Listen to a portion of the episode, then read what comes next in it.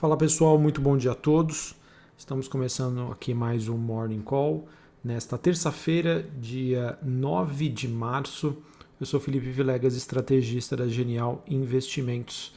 Bom, pessoal, nesta manhã nós temos o dia começando com algumas divergências para os mercados, onde de, um, onde de um lado nós temos, é, digamos, um modo mais risk-on, é, ou seja, né, busca por ativos de risco, quando a gente olha para as bolsas europeias e os futuros norte-americanos é, em meio a uma reação aí à queda dos juros dos títulos do Tesouro Americano, com vencimento para 10 anos. E de outro lado, a gente observa mais um dia de queda para as bolsas chinesas e também uma forte baixa dos futuros do minério de ferro lá na China, que inclusive atingiram um limite de baixa nesta madrugada. Fui tentar pesquisar para saber o que aconteceu, quais as justificativas, e eu não encontrei, digamos assim, nada que pudesse justificar esse movimento. Então, me leva a crer ainda que isso pode ser um, um período de ajuste que a gente observa aí de um modo mais forte, olhando para os mercados asiáticos. Em relação às outras commodities, a gente tem o petróleo WTI subindo, ele que recupera parte das baixas de ontem e novamente sem grandes novidades aí no contexto internacional. Investidores ainda devem buscar um ponto de equilíbrio em que a gente, a gente continua a observar no mercado uma movimentação né, de acomodação ou até mesmo realização de lucros, mas com muita volatilidade.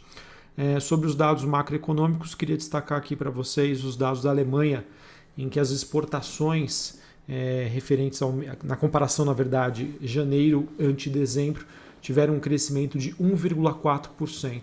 Esse foi um dado bastante positivo, já que o consenso era de uma queda de 1,8%. Bom, pessoal, assim, é, sem, sem muitas novidades no âmbito internacional, queria aqui trazer para vocês uma visão, digamos, um pouco mais detalhada sobre as questões Brasil. A nossa bolsa ontem, que teve uma queda forte, em que, digamos, né, que o pêndulo é, brasileiro acabou migrando aí mais para o lado Argentina barra Venezuela, depois de uma decisão monocrática de um ministro do STF, é, no caso Edson Fachin, que acabou anulando as acusações e as condenações do ex-presidente Lula. Essa decisão acabou trazendo então uma forte pressão para a bolsa, para o câmbio e também para o mercado de juros. Essa repercussão, pessoal, sobre a decisão do Fachin, ela acaba ocorrendo dentro de um quadro que estava muito tenso no mercado brasileiro, no mercado de ações.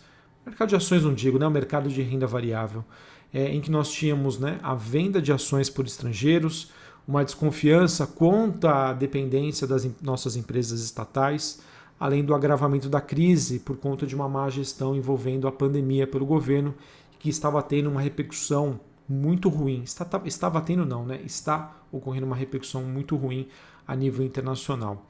É, podemos dizer então que depois dessa decisão, na visão em torno do presidente, Bolsonaro poderia se beneficiar dessa polarização com o ex-presidente Lula, é, que também tem grande rejeição em boa parte do seu eleitorado.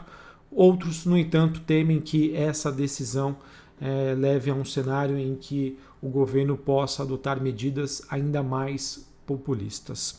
A possibilidade de um segundo turno entre Jair Bolsonaro e Lula nas eleições do ano que vem é vista então como um fator adicional de incertezas em relação ao cenário econômico e também que pode aí fazer preços nos ativos. Ainda sem sombra de dúvida, é cedo para a gente ter algum tipo de visibilidade sobre este evento e o processo eleitoral de 2022, mas certamente esse risco de polarização em momentos aí de enorme incerteza aí para o nosso país é, acabam afastando a gente aí de um cenário, digamos, uh, de um pouco mais de um pouco mais previsibilidade que poderia atrair novamente investidores. O que eu estou querendo trazer aqui para vocês, pessoal, não é fazer tentar fazer um juízo de valor sobre o que foi certo, o que foi errado, inclusive sobre essa questão da decisão do Faquin. É, é um tema ainda super amplo, tem muita coisa em aberta. É, acredito que eu vou, acredito não, né? Espero eu conseguir nessa terça-feira estudar um pouco mais sobre o que realmente motivou essa decisão é, e quais as possibilidades de consequências para esse cenário. Mas o que eu queria trazer para vocês aqui, na verdade, é essa visão é, sobre a reação do mercado, que não necessariamente isso pode se traduzir em algo positivo ou negativo, mas é um fator que gera incerteza, dúvidas do mercado em relação às, às mais diversas consequências. É, do tipo, tá? Bolsonaro perderia apoio no Congresso, é, parlamentares né, da oposição poderiam ainda reforçar ainda mais é, e dificultar o avanço da agenda de reformas. É, Bolsonaro vai deixar a agenda de reformas de lado para conseguir, na verdade, focar na, na, campanha eleitoral de 2022. Ah, então são todos, é, são todos, digamos assim, cenários que trazem ainda mais incerteza uh, para o rumo aqui do, do, do, Brasil em termos de decisões econômicas, políticas é, e de reformas. E novamente, sempre que o investidor tem dúvida, sempre que a gente tem um, um, digamos assim, um cenário bastante amplo com diversas possibilidades, é natural a gente observar, portanto, uma realização, uma queda dos nossos ativos, com o mercado sendo mais conservador.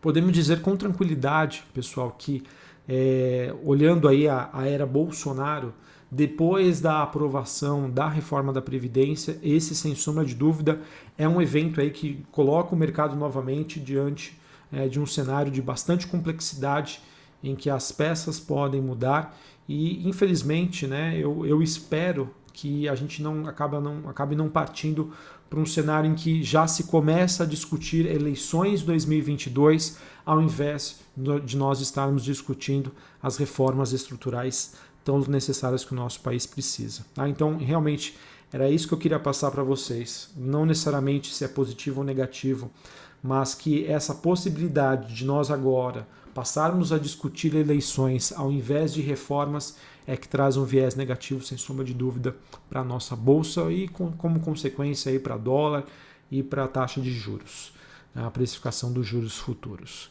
Bom, sobre decisões em relação a, a investimento. É, se você é investidor, é conservador, se você gosta de, de alguma maneira de ter um cenário mais previsível à frente, a minha sugestão é, é reduza a sua participação em renda variável, dolarize a, a sua carteira, o seu patrimônio, busque por ativos mais conservadores. Tá? Eu acho que, diante de todas as incertezas que nós temos agora, eu prefiro correr o risco né, de passarmos um, um certo momento de fora do mercado ou reduzindo a nossa exposição para ter certeza lá na frente, mesmo pagando um pouco mais caro, do que ficar ali nesse fogo cruzado é, em que nós teremos volatilidade e a bolsa pode sofrer com todas essas consequências desses diversos cenários que podem acontecer à frente. Para quem tem uma postura mais agressiva e ainda assim uma visão de longo prazo, é realmente aproveitar dessa, dessas oportunidades, desse, desse, digamos, dessa volatilidade que o mercado pode trazer para ir na caça aí das barganhas, mas faça ainda isso com bastante parcimônia. Tá? Esse é o cenário que eu vejo. Portanto, é, para quem sabe as próximas semanas, meses, até que o mercado consiga ter, digamos, né, uma maior sensibilidade sobre o cenário à frente. Confesso que as coisas já estavam difíceis né, eh, nas últimas semanas e parece que cada dia que passa, os fatores de risco, os fatores de certeza só aumentam. Ainda para falar sobre o Brasil, sobre a questão da PEC emergencial, nós tivemos o presidente Jair Bolsonaro negociando com deputados a desidratação da PEC emergencial, que, que autoriza então uma nova rodada de auxílio a vulneráveis para liberação, para liberar a possibilidade então da progressão e promoção de servidores públicos em novas situações de crise. Também estão sendo negociadas outras mudanças no texto que foi aprovado pelo Senado na semana passada, como por exemplo a retirada da necessidade do governo apresentar um plano de redução de subsídios e isenções, ou seja, mais um fator de risco, mais um fator de incerteza para os investidores. Sobre a vacinação aqui no Brasil, a importância do tema para a economia subiu oficialmente de patamar ontem com a escolha do ministro Paulo Guedes, é, ministro da Economia, como principal porta-voz de uma reunião do presidente Jair Bolsonaro com o CEO da farmacêutica Pfizer, Alberto Bola. No encontro ficou acertada então a antecipação de 5 milhões de doses nos próximos meses, totalizando 14 milhões até junho, e o número poderá aumentar nos meses seguintes conforme o cronograma que já estava estabelecido. Então, é, apesar de, de, ainda um pouco tardia, mas aos poucos, pelo menos essa questão da vacinação, a gente caminha para um cenário mais positivo. Sobre a agenda do dia, hoje às 9 horas da manhã aqui no Brasil, dados sobre o volume do setor de serviços e hoje, depois do fechamento do mercado, nós temos BR Distribuidora, Raia Tegma e Vulcabras divulgando seus números referentes ao quarto trimestre de 2020. Sobre as empresas que divulgaram seu resultado ontem, separei aqui para vocês, é, acredito que sejam que foram os destaques.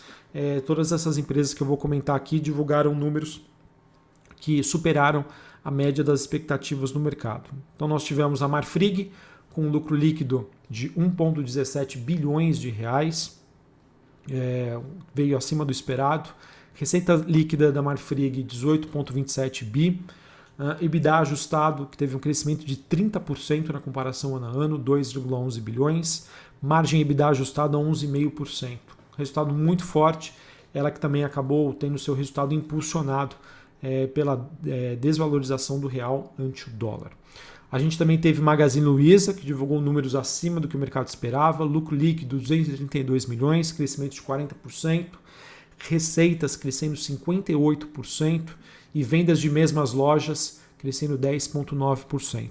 Resultado forte, a companhia também sinalizou que é, está crescendo muito no digital, colocou até umas métricas, algumas expectativas para 2021, mas reforçou ali que é, devido aí às restrições é, que estão mais vigentes, é, a parte física da Magazine Luiza tem sido sim prejudicada. Então foi um, foi um bom resultado, bons números, mas novamente, né, a gente sabe que Magazine Luiza não é mais nenhuma barganha, então é, não necessariamente isso pode se traduzir numa reação positiva no mercado. Os números novamente foram surpreendentes, mas é, é, é bastante difícil, bem complexo a gente tentar antecipar a reação do investidor hoje frente ao resultado de Magazine Luiza, dado o valuation já não tão descontado assim. E para finalizar, a gente teve o resultado de Pets, que chegou na bolsa o ano passado. Ela que registrou um lucro líquido de 27,4 milhões, um crescimento de 65%. EBITDA também de, com crescimento de 18,9%. Vendas de mesmas lojas crescendo 36,8% a empresa que fechou o último trimestre do ano passado com 133 unidades físicas, em que foram inauguradas 13, 13 novas lojas no quarto trimestre e outras 15 ao longo de 2020. Beleza? Bom, pessoal, então acho que era isso que eu tinha para passar para vocês em termos é, de notícias. Vamos ver todas as repercussões do mercado hoje em relação a essa nova variável política que traz incerteza, traz polarização, é, dúvidas sobre como vai ser agora o comportamento do governo. Tá? Novamente, o meu maior receio é que a agenda de reformas fique de lado e que ganhe corpo as eleições para 2022. Se isso acontecer, vai ser bem ruim aí para o nosso mercado. Um abraço a todos e até a próxima. Valeu!